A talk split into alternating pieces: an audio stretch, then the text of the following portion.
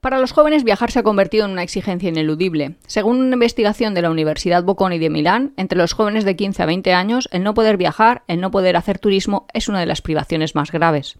Para el 35% de los jóvenes entrevistados, el no poder viajar les haría sentirse diferentes de los demás y traería un malestar y una privación como el no poder acceder a la educación.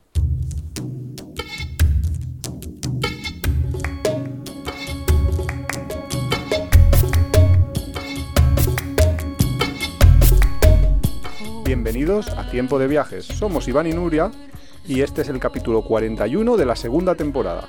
¿Y de qué vamos a hablar hoy? Pues hoy vamos a hacer el capítulo de desmontar frases viajeras que ya venía de los mitos viajeros que hicimos un par de capítulos, pero como vemos que os ha gustado, que nos habéis dado buen feedback, pues vamos a, A desmontar via- a desmontar estas frases que nos llegan siempre por las redes sociales, por Instagram, por Facebook, por todos los medios y que nos dicen Viajar te hará libre. Pablo Coelho va a salir. Tiene una de las frases que yo he seleccionado, o sea que Bueno, y este introducción del Sí, estudio Milán. Esta in- introducción es de un libro eh, que salió en el año 2000 de Carlo Fiore, un italiano, que se llama Galaxia Jóvenes. Es un libro como súper, no sé, interesante sobre toda la generación que en el 2000 tenía 18, 20 años. Son los nacidos en el 80, 85.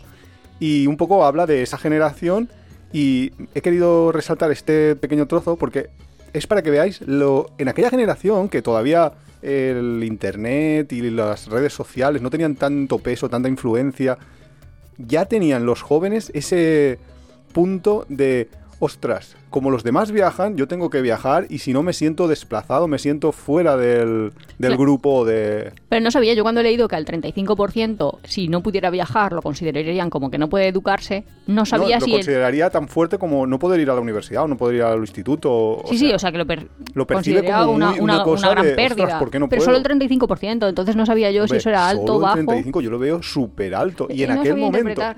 Y en aquel momento, en el año 2000, que recordemos que, por ejemplo, yo personalmente no tuve internet hasta el 93, 95, por ahí. Entonces, eh, no tenía... ¿Internet? Yo más Internet. no. A ver. Yo ah, sí, sí, internet. sí, sí, sí, sí, sí, sí. No, yo, yo a ver.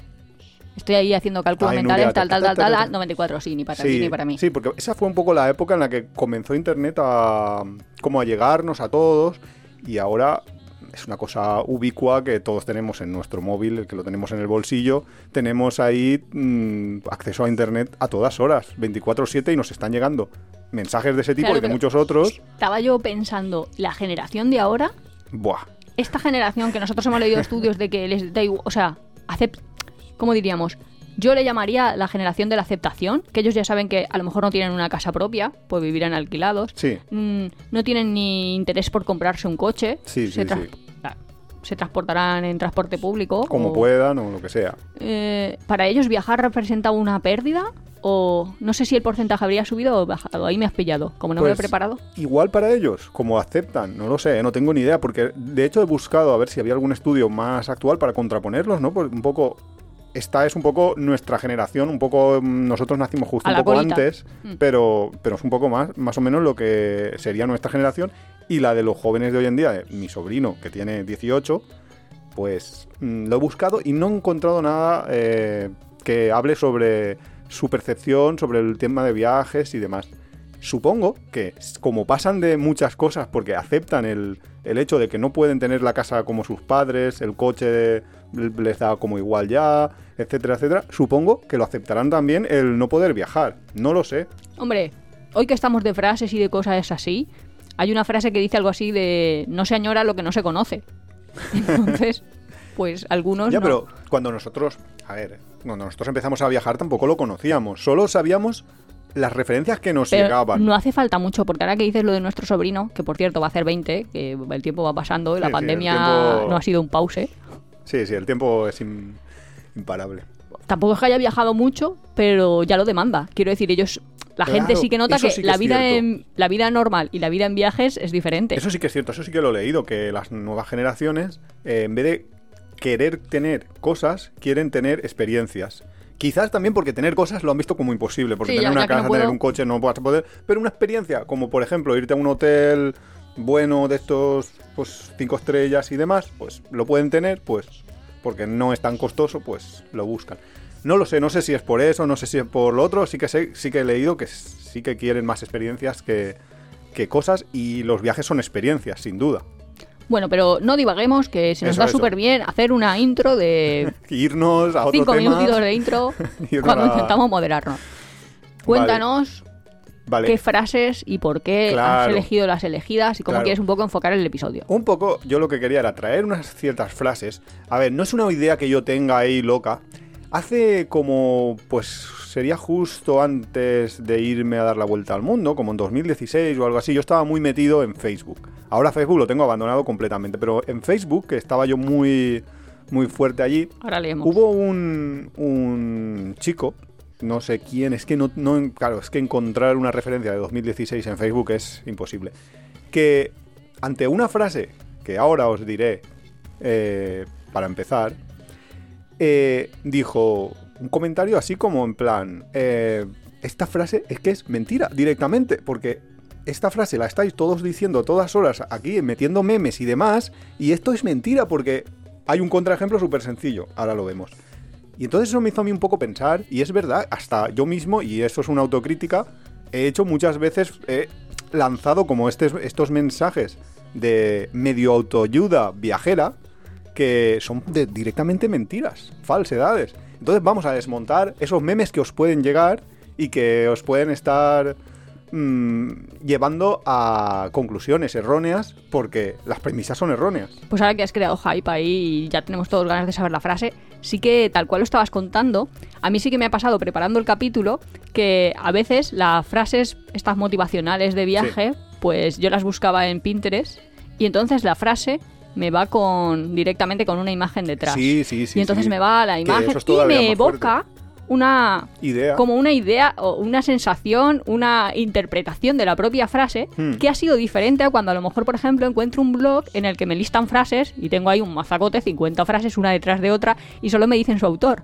Con lo cual, no el, el hecho meme este que tú dices que te ponen viajar, no sé qué, bueno, ahora diremos frases porque si no lo voy a ir destrozando, pero no que sé, imagínate que fuera viajar es lo único en lo que gastas dinero pero vuelves más rico.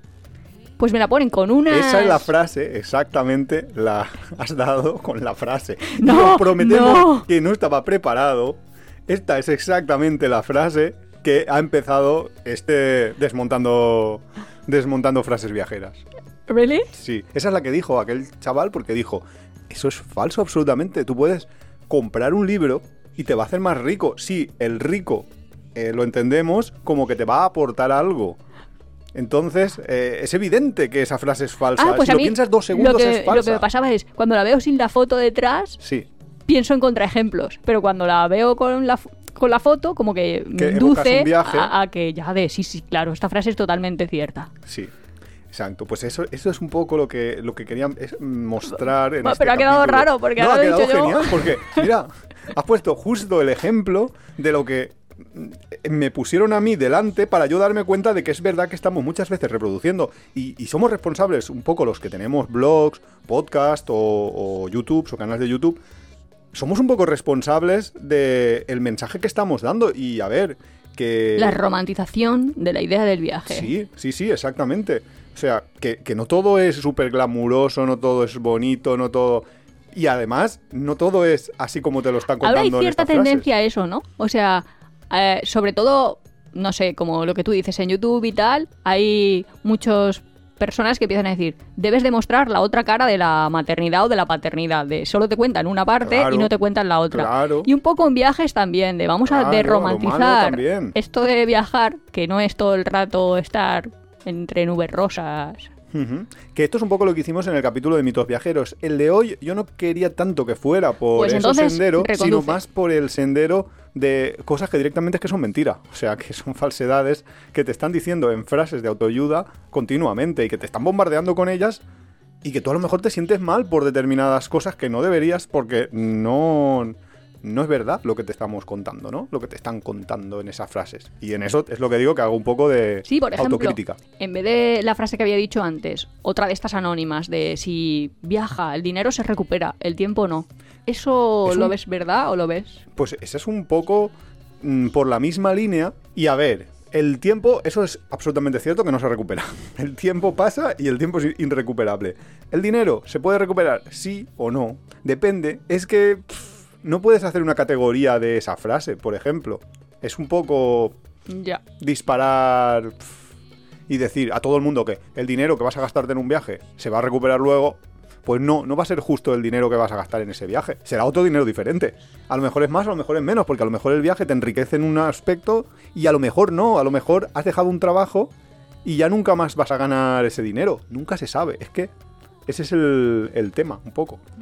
Estaba pensando yo viaje- eh, frases de estas que se dicen mucho. Que, muchas son de estas que parecen, o sea, que encuentra- intentas encontrar su autor y tampoco lo encuentras. Pero Hombre, es un poco lo que tú decías, no sé. de que lo repiten todos los youtubers, Es que todos cosa, los blogueros. una cosa que habías dicho tú antes es que hay frases que directamente están sacadas de contexto y lo que tú decías un poco de lo de los memes que te ponen un dibujo, te ponen un dibujo relacionado a lo mejor con viajes o relacionado con otra temática, porque las frases estas obviamente no son solo de viajes. Muchas veces muchas páginas de estas de autoayuda te lo están te las están lanzando. Y luego cuando vas a leer al autor original, porque a mí a veces hay autores con los que estoy súper de acuerdo en general en muchas cosas y que me extrañan, me me resulta chocante que hayan dicho determinadas frases. Me voy, busco en la bibliografía esa frase de ese autor y resulta que no, no tenía ese sentido, que tenía un sentido completamente contrario o diferente o... Y que, claro, al sacar de contexto Ya, la frase, pues. se desvirtúa completamente. Eso a mí me ha pasado bastante en este capítulo preparando frases. Bueno, y entonces, ¿cómo quieres que enfoquemos el capítulo? Porque si Pues, no me pongo yo aquí a decirte frases anónimas. Pues que yo, yo había pensado exactamente lo mismo, pero yo las frases las tengo con casi todas, hay alguna anónima, pero casi todas tienen su, su autor. Pues empiezo con un ejemplo y tú me dices. Existe una especie de magia cuando nos vamos lejos y al volver hemos cambiado. Claro, por ejemplo, esa frase. Si, si la vemos ahí escrita en un meme, nos puede resultar, pues, genial. Hay que nos evoca ahí. Oh, vamos a cambiar, el viaje nos va a cambiar, nos va a hacer mejores o peores. Eh, ¿Por qué tienes que cambiar en un viaje? En un viaje cambia determinada gente, a lo mejor que tiene pocas. O sea, gente joven, gente a mí me ha pasado cambiar en un viaje, pero también me ha pasado no cambiar en un viaje en absoluto. La vuelta al mundo. Pero ¿y cómo sabes Casi- si has cambiado o no has cambiado? Es que creo que eso no lo puedes saber. Bueno, Quiero decir que no se me enciende ahí un detector ya. de cambio. ya, bueno, eso ya es una cosa personal tuya que tienes que darte cuenta o no. Quiero decir, De, tú. de hecho, hay una frase de estas viajeras de la mejor forma de saber cuánto has cambiado es volver a un sitio que has visitado Oh, tiempo después. O algo así. que yo lo estaba pensando de, a mí me apetece eso, quiero volver a Bangkok a ver cómo lo vivo. Claro, pero pero, eso tampoco- ¿Por si tú has cambiado o por si ha cambiado el lugar? Tampoco va a significar que yo haya cambiado, puede significar que todo haya cambiado. Que el lugar haya cambiado, que la gente del lugar haya cambiado. Eso es más difícil, etcétera, etcétera. Ya, pero por ejemplo, yo me acuerdo, justo cuando estaba en la vuelta al mundo. Eh, la vuelta al mundo un poco lo hemos explicado algunas veces, pero yo me fui todo durante 13 meses a dar la vuelta al mundo y Nuria venía pues cuando tenía vacaciones. Y Nuria, uno de sus miedos era como que yo cambiara. ¿Tú has visto que yo haya es que cambiado? fue súper extraño, porque nos separamos después de las vacaciones de Navidad. Pues no Sí. sé, imagínate, 5 de enero, una- algo así. Sí, la, la Y- vuelta al mundo luego- la empezamos pues en Europa y nos fuimos como a Budapest, todos estos sitios y yo ya empecé con el tren a ir hacia, hacia Londres, que era mi primer vuelo porque obviamente no se puede volar, no digo no se puede ir en tren, pero la vuelta al mundo era en tren, no se puede ir en tren hasta América. Total, que volvimos a quedar, la primera vez que quedamos era en Semana Santa. Sí. Pues no sé. Y quedamos en... Te Eh, iba a decir donde la motito, pero no sé exactamente Donde la era. motito, era Bali. Ah, vale, justo. Quedamos en Bali y nada, fui yo ahí hasta el aeropuerto de Pasar y salí por la noche. Bueno, para mí era por la noche, bueno, y para Iván Para mí también, o sea, Físicamente A era la, a la una de la mañana es por la noche. Y entonces tú me recogiste en la motito esa sí. y me llevaste al hotel y tal. Mm. Y, y yo también sí que tenía eso de, ay, a ver si no voy a saber de qué hablar con él o si va a haber cambiado. Ahí la y- emoción de tres meses sin vernos. Sí, pero sí que parecía una cita cita. Una cita Tinder, lo menos, porque... hasta que íbamos a leer. Pero sí que es verdad que yo sí que tenía esa idea de a lo mejor ha cambiado muchísimo. También a lo mejor un poco inducida por estas cosas de es que un viaje te van a Claro, cambiar un montón. justo. O es que, yo qué sé, como que tu mente va a entrar ahí en una especie de, no sé, camino trascendental, experiencia ayahuasca o algo así, cuando realmente viajar es viajar. Tampoco es que... ¿Y cambié o no cambié? Esa es la pregunta. Diría que no nos desacompasamos, que es como el miedo que me... Desincronizarnos tenía yo miedo. supongo que cambiamos porque cambiamos todos y Hombre, nos claro. hacemos más flexibles. en Evidentemente cosas. todo el mundo cambia a todas horas, eso es, eso es evidente. La cosa, yo interpreto que cuando se dice esta frase, alguien la oye y la interioriza y se la cree, lo que piensa es que va a cambiar interiormente algo en él que lo va a hacer mejor, porque espero que no sea para peor. Entonces, que lo va a hacer mejor porque bla, bla, bla. Pero yo creo que es una idea un poco de las películas, ¿sabes? Más Sí, que... son- sí, es que mucho de esto son ideas Disney. Sí, eso es cierto. Pero bueno, no sé. Entonces, no cambie, ¿no? Yo no te cambiaría, que es más Oh, importante, creo. Sin embargo, en algún otro viaje, como el de Senegal, del cual ya hablamos, hay un capítulo Es de que Senegal. Senegal nos marcó. Ese, claro, ese yo diría que sí que volví cambiado, porque sí que me llegó a cambiar cosas, pero también es cierto que es que tenía veintipico años. Es que no, no se puede comparar mm, veintipocos con treinta muchos. Yo tenía un profesor que decía eso. ¿Vive más una mariposa en tres días o una persona en diez años? Pues depende. Tú vas cumpliendo hitos vitales. Claro, y tú tienes tus aprendizajes. El otro día veíamos un vídeo muy chulo de un pajarito que, claro, tú piensas, el pajarito pues ya tiene programado y sabe todo lo que, el- lo que tiene que hacer para sobrevivir. Y no, era un pajarito que iba persiguiendo un gusano Sí, y el que- gusano se iba. Y el pajarito esperaba que el gusano le saltara a la boca. ¿Por qué? Porque estaba acostumbrado a que su madre le diera siempre el gusano directamente que caía en, las- en su boca. Pues él llegaba hasta el lado del gusano, abría la boca y decía, ¿por qué no? Graznaba entra?". y esperaba que el gusano saltara a su boca. Claro, y estaba ya gracioso. desesperado de, pero ¿por qué no salta? Eso sí que es cierto y sí que yo lo veo, eh, lo que llamaríamos las experiencias primera vez. Claro. Y cuando eres adolescente o Tienes joven, muchas de esas. o claro, tienes muchas. Y ahora sí que es cierto que reflexionas y dices, he vivido un montón de primeras veces que nunca voy a volver a vivir en el ámbito viajero. estoy primera vez.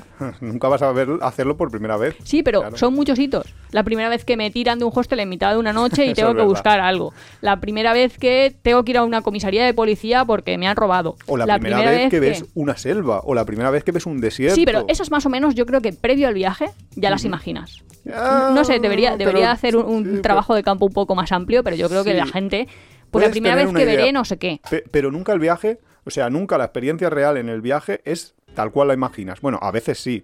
Pero mm, normalmente, o es mejor o es peor. Porque la gente suele meterse expectativas muy altas, o lo contrario, piensa que menuda mierda ir a un desierto a sudar allá a 50 grados. Cuando a lo mejor luego te parece la experiencia más chula del mundo. Sí, pero por ejemplo, gente que seguro que no ha visto el mar, pero ha visto el mar en las pelis o algo Sí, así. eso sí, es verdad. Y sí que es verdad que luego cuando lo ven le parece diferente a lo que se habían imaginado. Claro. Porque todo el mundo más o, o menos. mejor o peor, pero vamos. No, le parece más grande.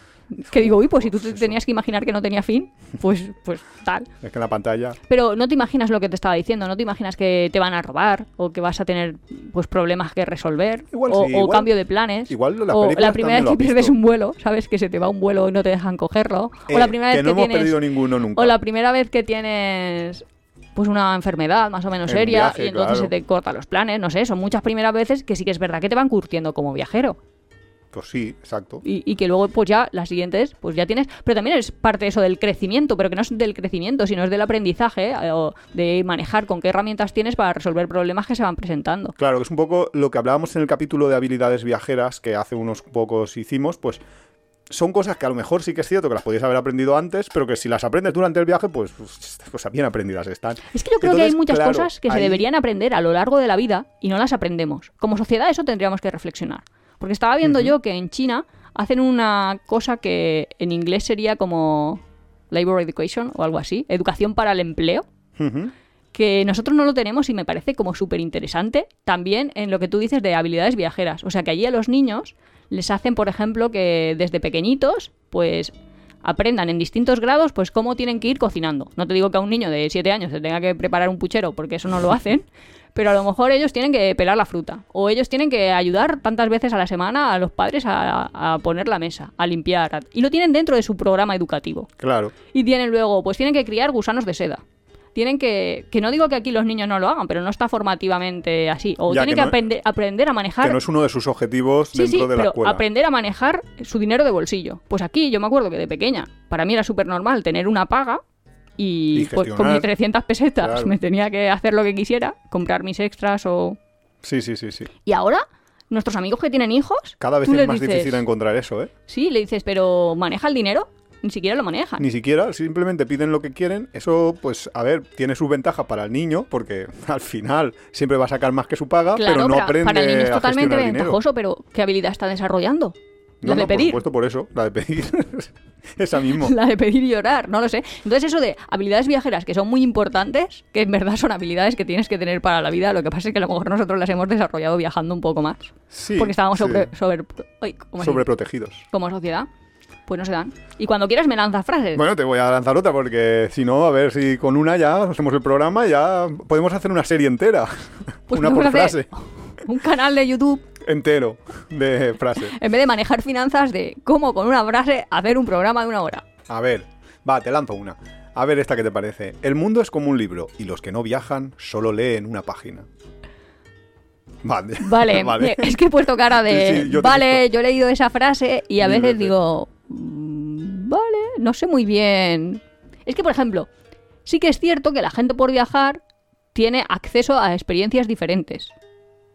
Pero también lo que comentábamos en Desmontar mitos, que una persona que sale de una, iba a decir de una tribu, no sé cómo decirlo, de un poblado en Mali y decide que su destino es Europa y que al final acabará cogiendo una patera, viaja.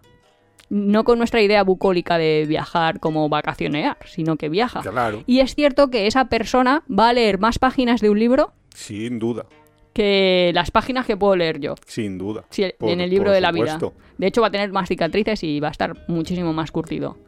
Ahora, mm, la frase tal cual la pones, Es que yo- ¿tú qué interpretación Yo la das? frase tal cual la pongo, es que yo directamente me iría a los escritores. O sea, hay escritores como Manuel Gutiérrez Nájera o Fernando Pessoa que nunca habían salido. Bueno, eh, Pessoa salió de su país, de Portugal, salió una vez porque tenía que ir a Sudáfrica por un esto, pero se volvió enseguida en cuanto pudo. Sí, Sí, y Nájera es que ni siquiera eh, salió del país, pero es que ni siquiera salió casi, casi nunca de la propia México DF.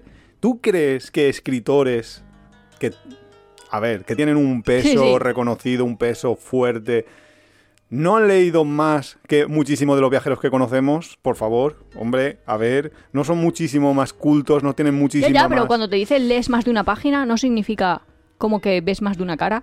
Yo me lo Claro, había imaginado. Claro, justo, pero es que esos escritores, solo con su mundo interno, tienen muchísimo más recorrido sin haber viajado. Es que yo creo que leer te hace ver más páginas, Claro, nunca mejor es dicho, que esa es viajar. otra historia, claro. Y eso ya es otra. O, Mira. o conocer, conocer tu background, tu. O sea, tener ideas de historia, o sea, de cómo la civilización se ha desarrollado, cómo. Toda esa parte también te hace vivir más vidas.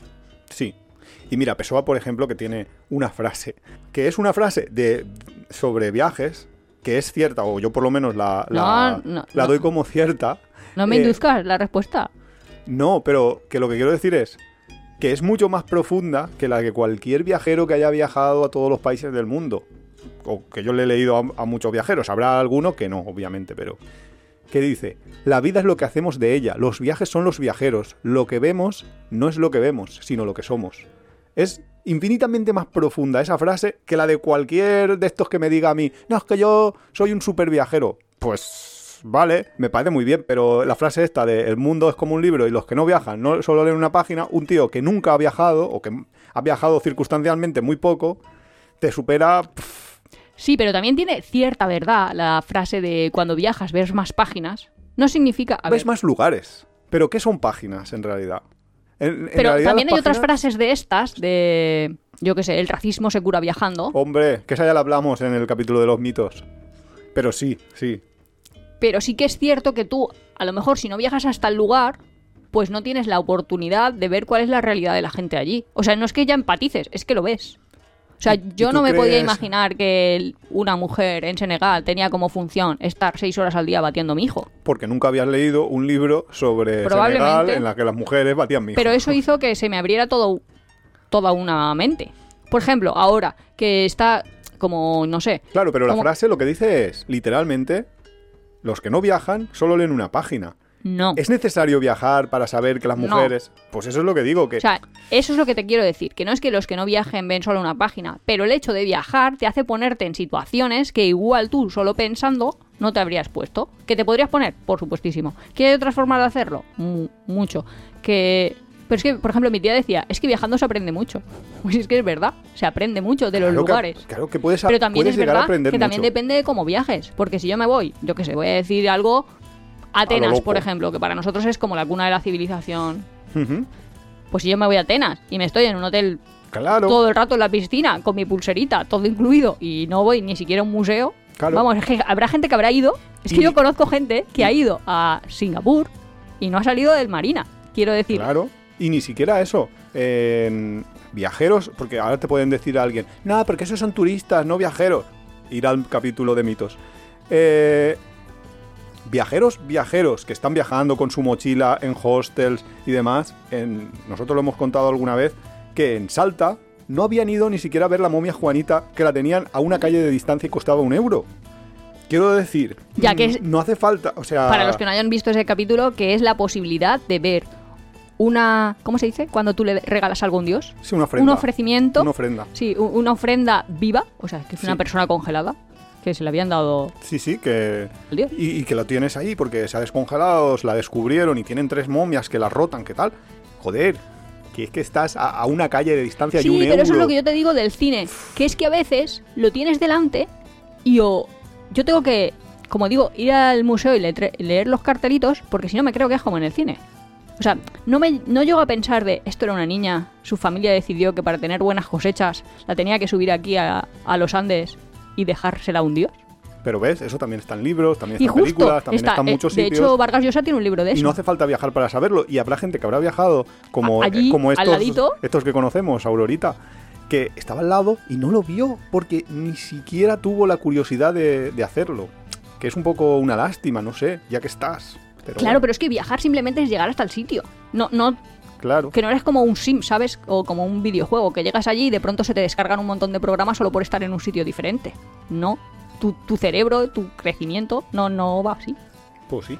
Entonces, más frases. Te doy unas emparejadas. Venga. Vale, esta está emparejada. Una, la primera es de Paul Theroux, que yo en general me parece uno de los mejores autores de, de literatura de viajes y tal, pero en esta frase... mm. ¿No Y- afortunado? Y la segunda es de la OSE, cágate. Estamos ya ahí a los grandes. Eh, la primera dice, los turistas no saben dónde han estado, los viajeros no saben hacia dónde están yendo. Y la segunda, un buen viajero no tiene planes fijos ni la intención de llegar, que es la de la OSE. Que esta es un poco, las dos frases son las del mito este del no plan, que un poco ya hablamos en el Sí, capítulo yo de creo que lo hemos tratado. Lo que pasa es que yo me leo las frases y como yo no soy una persona ahí como muy filosófica, pues yo no leo capas. A mí me dices... La, primera podría pensar, bueno, pues me está diciendo que hay una diferencia entre un viajero y, Y un turista, claro. y ya no, no leería mucho más, ¿sabes? No, no te sacaría más. ¿Y la segunda cómo era? La de un buen viajero no tiene planes fijos ni la intención de llegar. Yo Que un creo que lo único que me creo de ahí... de Joy. Sí, iba a decir, viene del Ulises. Sí, Y lo un único que me creo de ahí, a lo mejor es que como que tienes que tener la mente abierta y puedes, a ver, a ver, puedes cambiar y que el viaje, o sea, co- como esa otra frase que dice, el viaje es el camino, no es el destino. Sí, o también. bueno, la Sí, y a veces todas- también se hace como la felicidad es el camino, no es el destino, de, ¿vale? Sí. Un poco en esa línea. Pero bueno, eso más o menos ya lo comentamos en lo de lo del no plan y todo esto, ya lo comentamos en el de mitos viajeros. Pero vamos, yo qué sé, cuando os encontráis con esa frase, ese tipo de frases, pensad un poquito de, de lo de el tema de la planificación y demás. Suele ayudar. Pero es que hay mucha gente que busca como la... A ver cómo lo digo sin que sea un capítulo de Nuria haciendo amigos. ¿Sabes? Que hay gente que se acerca que no mucho amigos. como al magufismo. ¿Sabes? Como que cree que la trascendentalidad tengo yo un par de esas. le va a venir a través de el Ya. magufismo. Es no que sé eso es un poco lo de la espiritualidad y todo lo que decimos siempre de, mm, pues a ver, pues hay gente que viaja por buscar la espiritualidad y se va a la India y yo conozco gente que se ha quedado años viviendo en la India allí porque la espiritualidad le ha llegado. no Sí, sí, no nosotros en. Tailandia también, una que llamamos nosotros la insecto palo, que Sí, básicamente es una persona que se debía de alimentar de el aire. O sea, Claro, es que así bueno, es que ya si empezamos a poner, mm, ¿cómo diríamos? Alteraciones de la conducta alimentaria junto con magufismo, Madre ya mía. entramos en patología mental, Sí que vamos a hacer o que amigos se nos hoy. queda ahí Madre en un mía. esto. No, pero es verdad, hay mucha gente que no es por nada, ¿eh? Pero es que a todo le da por el mismo patrón de ahora me hago vegano, ahora me- ¿Cómo es? Primero me hago vegetariano, luego me hago vegano, luego Hacía me hago tiempo que no hacíamos amigos hoy, vamos a lo grande. No, pero buscan esta, esta A ver, especie tú como de médico sí que es cierto que... trascendentalidad extraña. Sí que es cierto como médico, y tú, esto un poco siempre lo hemos hablado, que mm, cuando comes poco, te llega poco alimento a tu cerebro y entonces se empiezan a producir determinadas reacciones eh, que no son muy positivas precisamente dentro de tu pensamiento. Con lo cual, incluso sea, en, sectas, que- en cla- sectas es algo típico el no comer o no alimentarse para inducir como que el- tu voluntad sea más Es flexible y bla, bla, es bla. cierto que nuestro cerebro al final responde a, a estímulos Claro. físico-químicos. Y, Y el azúcar o el el no hacer un ciclo de crepes y no empezar a hacer cuerpos bueno. cetónicos y tal, pues eso, claro, cambia todo. De hecho, el contrario también pasa. Porque Parte de vídeos de YouTube que ve Nuria, pues, Otro, otro tema. pues sigo una serie que es eh, demasiado pijos para la maternidad y entonces cuenta? Dios, un día tenemos que hacer ese capítulo. pues cuenta cómo las familias está, está todo centrado en, en Reino Unido, ¿eh? Pues cómo las familias eh, pues escogen a sus nanis o que cuántas, yo qué sé, es que ellos tienen mayordomos, eh, gente de seguridad, bueno, un montón de gente, ¿no? Pero algunos de los la gente está súper pija, súper rica, pues son de este palo que estaba diciendo yo de viajamos, nos hacemos veganos, vegetarianos y nos dedicamos a hacer yoga tipo no sé cuántos, un montón de tiempo, ¿no? Que eso es otra. Viajar y hacer yoga también eso es un punto Oh, eso que, que- que podemos entrar. Sí, sí, es la, la parte. Cuando yoga, yoga es una... A ver, hacer yoga es una cosa... pues, Ya que en principio son estiramientos. Sí, son una especie de estiramientos que, te, que, que son saludables, eso está demostrado científicamente, que te ayudan a... A ver, no todas las cosas que dicen del yoga, pero sí muchas eh, Sí, físicamente sí. que es cierto que, que, que, que ayudan. Igual que... Ya, buah, hoy estamos Bueno, pues haciendo una de ese- amigos, espera, espera, espera. igual que lo de la meditación, que es que Sí, te- sí, le es que es atribuyen unos poderes mágicos cuando hay algunos, algunas cosas que sí que son buenas, la medita para las cuales la meditación es buena, pero no para todo lo que se dice. Oye, yo medito, por ejemplo, quiero decir, dentro de mi hacer, haciendo amigos. Bueno, el caso, que una de estas post personas, de estas personas super pijas o algo así, eh, estaba, tenía una nueva niñera de prueba, ¿no? Total. Que le dice, se la lleva ahí y para tener la prueba se los llevan, que ya os digo, son del Reino Unido, a esquiar a Austria un fin de semana. Y ella pues tenía que estar con las dos niñas, cuidándolas y tal, haciendo de canguro tiempo completo. Y entonces les dice la madre, llévatelas a la cafetería y para que descansen y tal, y cómprales un zumo de manzana. Va ahí ella y dice, no había zumo de manzana, la tía está, está de prueba, entonces les, lleva- les da una fanta de naranja. Y las niñas, que tenían 8 y 10 años, no habían tomado en su vida una fanta. No sabían lo que era. O sea, lo mejor es que la madre estaba toda enfadadísima. Bueno, porque decía, es que ellos no conocían la palabra Fanta y ahora que saben la palabra. Bueno, empiezan ahí un subidón de energía, como si les hubiera dado Claro, marihuana a lo loco, pero en serio. puro. O sea, una cosa que dices, madre mía, es que es verdad que en mi idea argumental de nuestro cerebro responde a químicos de todo tipo. Y eso es verdad. Pues claro, a todo, para bien y para mal. Te digo otra frase. Por favor. A ver, vive como si fueras a morir mañana. Aprende como si fueras a vivir para siempre. Que estás de Gandhi. Yo creo que sí. De pronto hoy, los humanos y, y despiertan, que se dice, se ponen a vivir como si fuéramos a vivir mañana. Los locos años 20 del siglo XX iban a ser, vamos, poquita cosa con cómo iba a ser el siglo XXI.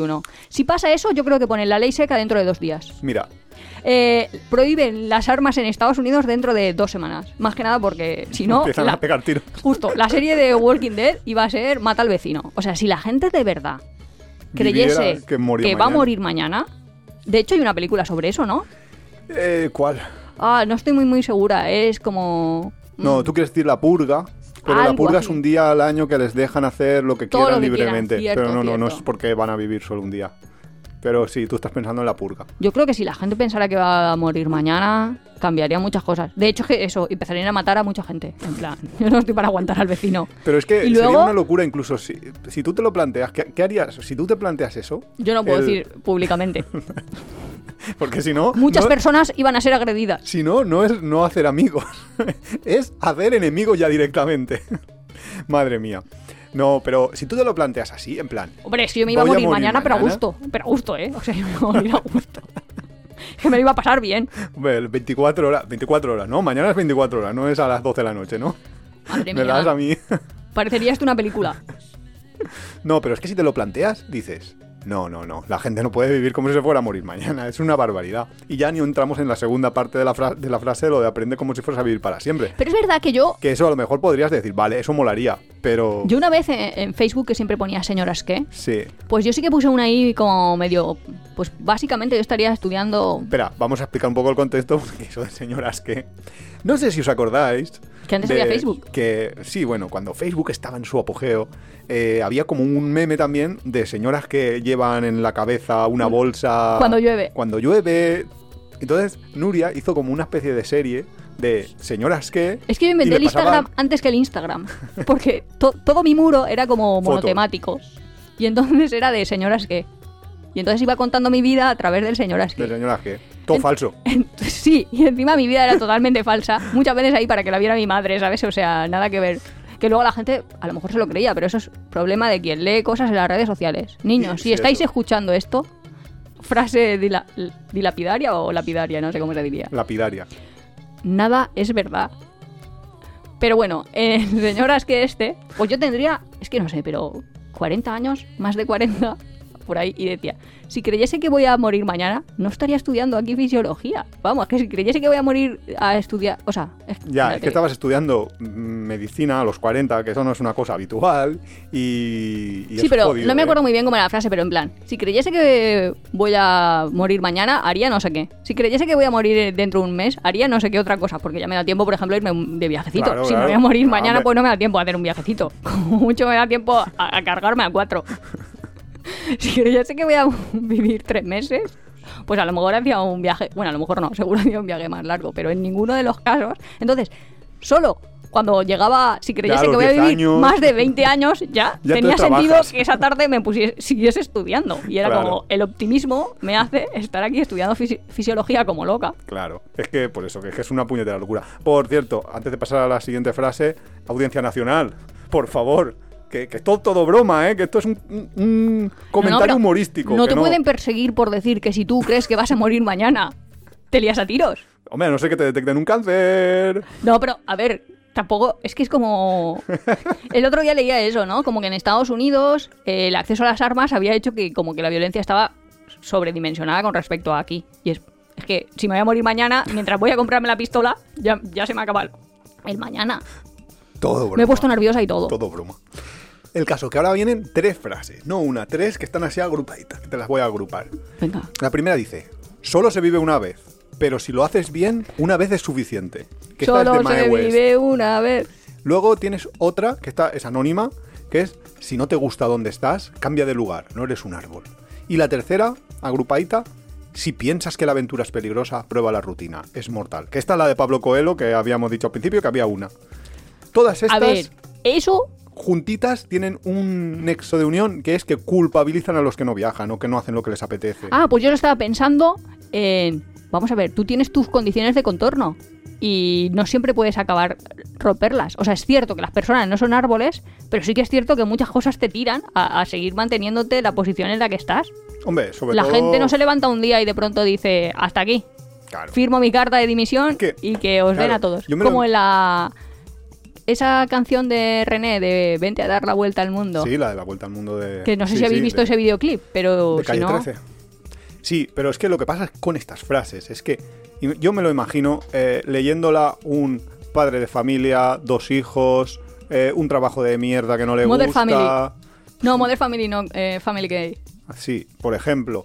Pero una persona que lee estas frases y que no puede cambiar su situación ahora mm, de la noche a la mañana, ni siquiera se puede plantear el cambiarla en 5 o 10 años porque está criando niños, etcétera, etcétera, lo que debe de suponer para él el que le lleguen estos mensajes, o sea, mm, no debe de ser agradable. Pero es que todo va a depender más.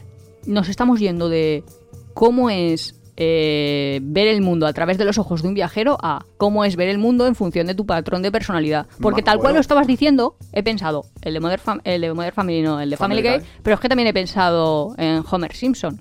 Sí, a Homer Simpson le daría igual. Justo. Pero que es que Homer es Simpson...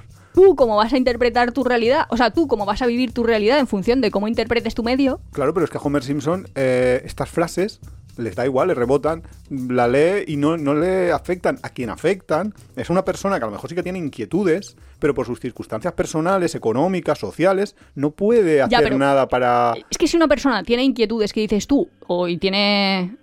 mm, gigams, ¿cómo se dice? Eh, Eh, cosas sí, que le atan, Ataduras. ataduras. Y de pronto te están diciendo, es que no eres un árbol. Entonces te sientes más culpable. Claro, por eso que estos son De- frases que culpabilizan a la víctima. En vez de ir a la raíz del problema, que es el sistema capitalista. Pasamos a la siguiente frase, que dice... Dentro de 20 años estarás más decepcionado por lo que no hiciste que por lo que hiciste. Que esta la dijiste tú en el último capítulo. Estaba pensando, esto es que a mí me lo dicen los abuelos. Es de Mark Twain. Sí. Pero, vale, vale, perdona. Justifícate. Pues yo cuando Es que, trabajo, perdón, suelo perdona trabajar. una cosa. Cuando la oí en el capítulo anterior pensé, oh, tenemos que hacer este capítulo de frases motivacionales. Eh, porque lo habíamos ya comentado en el de mitos, pero se nos había olvidado y no lo hicimos y bla, bla, bla. Y fue por eso. No, pero básicamente es eso, es que la gente cuando es mayor le preguntas de ¿de qué te arrepientes? Yo siempre les suelo Claro. preguntar eso. Y Claro. se arrepienten de cosas que no han Eh, hecho. Y es completamente cierto. Es cierto es que a lo mejor alguno- cierto. Estoy pensando en la abuela de Cuéntame para que no venga la audiencia nacional detrás de mí, ni mucho menos. en plan, no se me malinterprete. Pero si una persona mm, ha matado a otra persona y la ha encerrado en su, la ha enterrado bajo un árbol, pues no va a estar en la consulta conmigo mientras yo le estoy tratando una herida y me va a decir. ¿De qué te arrepientes? No, pues que maté a mi vecino y, jope, me sabe mal, porque sus hijas andan por ahí buscándolo. Eso nunca me lo dicen. Eso no te lo van a decir, pero a lo mejor lo piensan. Pero que quiero decir que la gente normalmente te dice cosas que no ha hecho, no te dice cosas que ha hecho que se arrepienta. Pero es que en realidad, si lo piensas, evidentemente tú te vas a arrepentir más retrospectivamente de aquellas cosas que Pues no has depende hecho mucho de lo que has hecho. que- De, lo que has. De, de- de aquello que sí que has hecho. Porque tú no piensas en las cosas eh, que podrían haber pasado en caso de que hubieras hecho lo que no has hecho. Me explico. Tú llegas a- hasta este punto siempre, hasta el punto de decir de lo que te arrepientes o no te arrepientes, porque has sobrevivido. Ya, pero por ejemplo, si, Si yo tú- hubiera atropellado a un niño porque no me estaba fijando bien y estaba cogiendo el móvil en el coche cuando Pues no, no seguro que debía, piensas en que- pues me arrepentiría de una cosa Claro. que sí que he hecho, no de una cosa que no he hecho. Claro, bueno, a lo mejor diría... Pero nunca pensarás en, en ello re- retrospectivamente porque tu mente ya te va a intentar borrar esos malos recuerdos. Pero ¿cómo me lo va a malos- borrar? Ni que fuera tan maravillosa. Quiero decir, intentar, los- intentar. El shock postraumático creo que va de arrepentirse de lo que has hecho o de no superar algo que te ha pasado que ha sido externo, depende de quién. Sí, pero no, eh, las cosas chungas suelen ir borrársete. Y eso pasa mucho en los viajes. Pues debe ser a ti, ¿eh? Porque yo creo que a mí no, ¿eh? Sí, Hay también. reverber- ¿Cómo se llama eso? Reverberación, que lo vives una y otra vez. Pues eh, en los viajes pasa mucho que una mala experiencia dentro de un viaje se te acaba olvidando sí y el destino verdad. se te suaviza mucho. Y al, y al cabo de un tiempo dices, la India no estaba tan mal. Sí, eso es verdad. Eso suele pasar mucho. Eso es cierto. Pero porque, bueno, porque somos humanos. Pero vamos, decir yo creo que el contraejemplo más claro de esto de, de la frase de que te arrepientes o no te arrepientes de lo que hiciste es pensar que tú puede ser que mañana vayas a un casino y pienses, voy a jugarme todo, todo mi dinero, todo mi, mi casa, todo al rojo. ¿Y lo pierdas? y luego no lo juegues. Te vas a arrepentir si sale rojo y lo vas a pensar, ostras, me arrepiento de no haber jugado al rojo. Pero sin embargo, si sale negro, dirás, uff, menos mal que no esto. Pero no lo vas a recordar durante mucho Ah, tiempo. es. Y nunca le dirás a alguien, me arrepiento aquel día de no haber jugado al... ¿Sabes? Es un poco... la- los trucos de la mente. Y, eso, y es verdad la frase en sí. Lo que pasa es que hay que pensar en el truco de la mente que te lleva a que esta frase sea cierta. Y entonces, eh, y esto ya conectando, ya se podría conectar con el tema de la planificación, de tal, porque eh, un poco lo que viene a decir de mm, el y también un poco con lo de la culpabilización que hablábamos antes, que si tú haces algo y eres consciente de, lo que, de que lo que vas a hacer te va a traer una serie de consecuencias, quizás no lo hagas.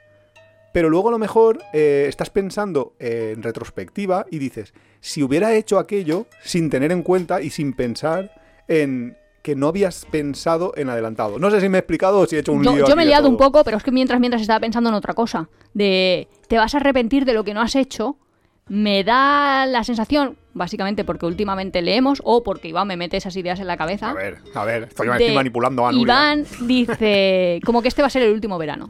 No, El eso- último eso no verano de la yo. verdad conocida. Eso, eso no lo he dicho yo, eso lo ha dicho el niño Becerra, que es un economista que puede tener más o menos credibilidad. Yo simplemente te dije la noticia de que el tío este, el niño Becerra este, ha dicho que este va a ser el último verano tal y como lo conocemos en cuanto a vacaciones y demás. Pues yo no sé si lo hemos contado en el podcast, pero vamos, que se puede contar que hace poco teníamos en casa una chica que vino pues a pasar un tiempo en casa, que era ucraniana y básicamente huía de la guerra. Claro, cuando llegó a mi casa yo pensé, ¿cuántos trastos lleva esta mujer en el coche? Pero es que ella me dijo, es que no sé si voy a volver nunca a esa casa y no sabía qué coger y qué no. Entonces pensé un poco en la serie esta de Years and Years, Sí, eh, de que tú tienes una vida, o voy a hablar en primera persona, que tengo una vida que me creo que va a funcionar de una determinada manera y Sí, de pronto un día todo. se acaba, se acaba todo o cambia las reglas del juego, que a mí me suele molestar bastante que cambien las reglas del juego, pero es que el juego de la vida no lo decidimos cada uno de los individuos. Entonces sí que creo en la frase esta del niño becerra de, ostras, a ver si es el último verano, o sea, a ver si el año que viene nos han metido aquí en una guerra mundial, estamos todos aquí Nuria positiva. O, o si ahora ya nos está costando buscar Hombre, vuelos baratos o las yo- compañías de low es- cost están disminuyendo. Exacto, yo te estaba o sea, yo creo que más o menos, más que por que estás en una guerra mundial, lo del niño becerra este viene por el hecho de que la gasolina está subiendo muchísimo, Eso. entonces igual los vuelos van a ser súper mega caros, va a haber una crisis económica, entonces la gente no va a tener trabajo, entonces, ¿sabes que Claro, y lo que yo sí que estoy viendo, a lo mejor por estos vídeos de YouTube que yo sigo, que igual no, no es lo más normal del mundo, pero es como que las diferencias económicas entre los estratos sociales se están separando abismalmente. O sea, pero abismalmente, ¿eh? Sí, sí, sí, sí. Y entonces decir, ostra, a lo mejor es que a la al estrato más superior no le interesa lo que nosotros hemos dicho muchas veces que se estaban comunizando, no sé cómo decir, los viajes, o sea que todo el mundo... eh, Que se los estaban viajes eran- democratizando el poder democrati- viajar. Sí, que era una cosa accesible para todos y que todos teníamos la oportunidad, mm, comillas, comillas, con muchas salvedades, pero de visitar otros lugares. Sinceramente, yo no eso- creo que sean suficientemente inteligentes como para planificar todo eso. O sea, ni siquiera lo han No, pensado. ellos ¿no? seguro que no. No pueden... O sea, no, una persona que paga 20.000 libras porque otra persona durante dos días vaya a su casa a enseñarle a hacer pis en el, eh, caca en el váter a su hijo, no creo que haya decidido Esos canales de YouTube. que no puede viajar. O sea, que no, que no quiere que la gente vaya por ahí viajando. No, ni de más arriba tampoco. Pero que este puede ser el último verano, mm, eso a mí es una, una cosa que... El último verano como entonces hasta ahora. es la o sea, fra- la cosa que la decía frase es que a lo mejor volvemos a los veranos de los 90. Que Sí, es justo. muy poca gente se puede permitir irse a Tailandia. O que era súper caro, que coger un avión va... era muy caro, claro, o que por eso muy costaba poca lo gente se puede permitir ir a Tailandia. varios Y- meses de trabajo y no lo Y la de gente lo que se hace es irse al pueblo, básicamente. O tienes la alternativa B, te coges un, te, te coges un año sabático y entonces sí que te puedes permitir el irte, o sea, te puedes permitir, entre comillas, te puedes... Ya, pero que el transporte va a ser algo que va a ser muy poco complicado. Es que nos empiezan a meter frases de esas porque de pronto te dicen, la gasolina este verano se prevé que valga 3 Tres euros. Y yo pienso, ¿pero qué va a pasar? Si la producción de petróleo sigue siendo constante. Mm, Ya, pero Y no, la no, demanda está ya, tampoco ya es que- está, ya ha llegado el pico, ya está bajando. Ya. La demanda sube, eh, bueno, en fin. Pero eso Eh, significa que ellos han asumido... Siguiente frase. Bueno, eso. Porque si no, es que no acabamos nunca. Es que son los miedos de Nuria, de, pero va a cambiar el mundo, va a cambiar el mundo. Que no cambie nada, que estoy muy Que- bien. No, pero el plan de cara a los viajeros, de nosotros vamos a poder seguir viajando igual. Niño Becerra dice que no. Un tal Lin Yutan, que no sé quién es, dice: Nadie se da cuenta de lo hermoso que es viajar hasta que vuelve a casa y descansa su sobre su almohada vieja y conocida. Eso es un poco lo que estábamos diciendo antes, que los trucos del cerebro es borrar lo malo y eso, todo. Sí. Porque a mí ahora mismo, bueno, yo a lo mejor no, pero situaciones malas que estábamos diciendo, se te- como la frase de Iván de, bueno, pues la India no está tan mal, o algo así. Yo he encontrado ahí gente que decía, ojalá pueda ir a Doha. Y yo decía, Doha. Hostia puta, qué calor. Ten cuidado con... Y yo estaba aquí. pensando eso de, ten cuidado con lo que deseas, que se puede convertir en tu realidad de mañana, ¿eh? Madre mía. Es que tener No, cuidado no, con lo que deseáis. Mira, este estudio de grabación está muy bien, pero el aire acondicionado se hace necesario ya en junio, ¿eh? Sí. A ver, otra frase eh, de Robert Frost. Dos senderos se abrían en el bosque y yo, yo tomé el menos transitado. Que este tiene, eh, esta es una versión un poco más suave de otra, todavía más moralista judeocristiana, que es del, de, de entre los dos senderos tomar el más duro. ¿Por algo en especial? ¿Por, Pues el- por la idea del claro. sacrificio o qué? Sí, es que esta frase yo en serio, Eso la- también, la visto también existe de cuanto más te esfuerzas, que hay gente que lo hace eso. A gente que se lo cree. No, no, muy pero y sobre todo con los estudiantes o cuando tú eres estudiante de si te esfuerzas más, te vas a sentir mejor. Que dices, no, tío, si tengo la suerte que me cae en el examen justo lo que me sabía, saco súper buena nota, pues me- yo me siento mejor que Ah, si me vale, esfuerzo vale, un vale. montón, me esfuerzo un montón y luego va y suspendo. Pensaba que ibas a hablar de la meritocracia, de esto de si te esfuerzas más conseguirás lo que tal, que es una típicas frases también, todo y un conjunto. Lo que pasa es que no están enfocadas a viajes, sino más bien a, bueno, pero imagínate, a negocios, si, que si también tienes, es lo la, mismo, si que es tienes la chamba, la suerte de conseguir un vuelo súper barato por estas cosas que nos cuenta Iván, que no sé cómo se llama, como que hay trucos que las compañías y de pronto hacen varias escalas, baja el Fue el precio. dumping, todos estos tipos de técnicas. pues te, te has esforzado menos, o al menos económicamente menos. Económicamente Eso es un dato menos. objetivo. Y, y no vas a disfrutar más No. solo porque te haya gastado más, vamos. Dejádmelo No, en comentarios o, no. o- o como se diga. Si alguien es, si yo consigo el vuelo más caro, disfruto más. Para el mismo destino, pues, Pues, que me lo digan porque me voy a montar una empresa de vuelos caros. Claro que me lo digan para que y- y, muchísimo. le- les pongo un enlace afiliados y que compren a través de mí. Es que Es no, no tiene sentido, yo no lo veo sentido a este tipo de cosas, pero bueno. Cuando viajas, recuerda que los países extranjeros no están diseñados para que te sientas cómodos. Están diseñados para que su propia gente se sienta cómoda. Lo dijo Clifton Fadiman, que tampoco sé quién es. Ah, vale, y ni sabemos en el siglo. No. Ah, vale, porque No, porque desde luego no lo habrá dicho en el siglo XXI, porque si no te vas a la gente de Barcelona a preguntarles. Y es que es totalmente lo contrario. Las ciudades están diseñadas para que los disfrute el turista muchas veces. Evidentemente hay ciudades que ni A ver, siquiera que están habrá ciudades que, justo, habrá ciudades que reciba pocos turistas, pues tendrán sus costumbres Claro, locales. Claro. Cosa bastante normal, Y por ahí- otra parte. Y ahí, eh, y ahí, bueno, vale. Pero en los lugares que llamamos turísticos, Benidorm, eh, Kuta, Barcelona, ese tipo de ciudades Es cierto son que. más cómodas para los turistas que para los locales. Mira, en la puerta de mi casa, no hace falta irnos más lejos. Bueno, no, no, no es mi pueblo, pero está cerquísima. Vila Lloyosa, que es de otro pueblo de la provincia de Alicante, se quejan de que ellos tienen unas escaleras mecánicas que te suben de la parte de la playa hasta la parte de del pueblecito. Y solo las, las pone el ayuntamiento cuando van los turistas. Claro. Y entonces ellos se quejan de no está hecha para los locales. Está, o sea, eso es un contraejemplo directamente. Sí. Eh, con contraejemplos se hacen casi todas las frases estas de, de estas. Ah, mira, tengo una de Miguel de Cervantes. Ya, esto ya estamos aquí remo- remontándonos. Dice, el andar en tierras y comunicar con diversas gentes hace a los hombres discretos. No hay ningún viaje malo, excepto el que conduce a la horca. Vale. ¿Y por qué crees que es falsa? Porque sí que hay muchos viajes malos, además del de la horca.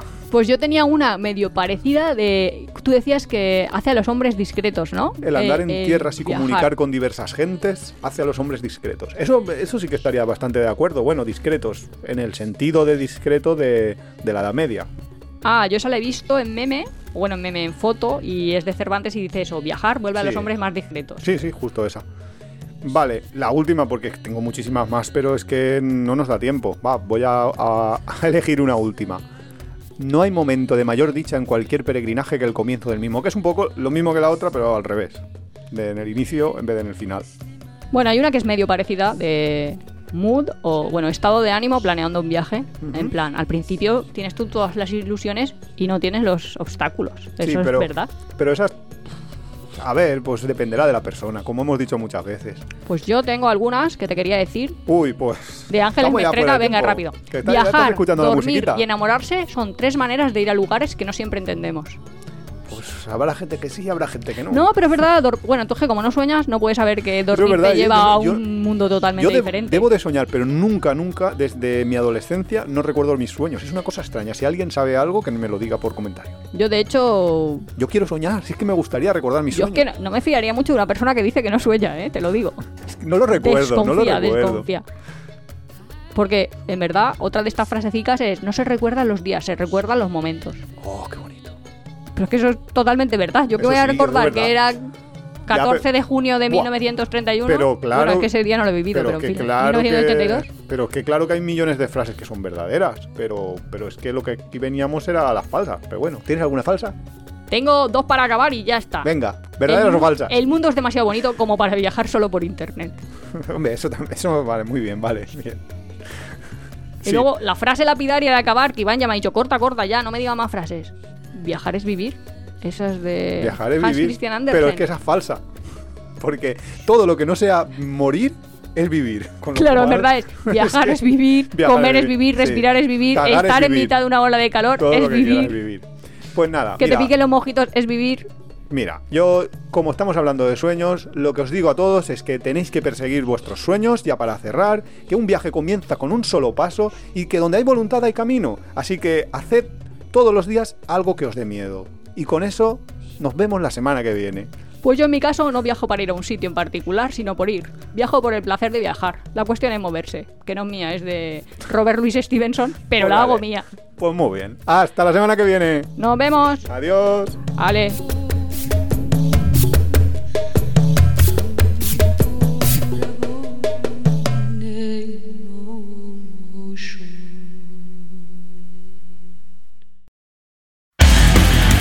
Te gusta nuestro podcast, apóyanos en las redes sociales, coméntalo, compártelo, nos ayuda a crecer y sobre todo nos encanta recibir vuestros comentarios y sugerencias. No olvides suscribirte en las principales plataformas de podcast para recibir cada semana tu capítulo de tiempo de viaje. Estamos en Google Podcast, Evox, Spotify, Radio Viajera. Nos encontramos en apeadero.es y en Twitter e Instagram como Apeadero Viajero, todo junto, Apeadero Viajero. También estamos en Facebook.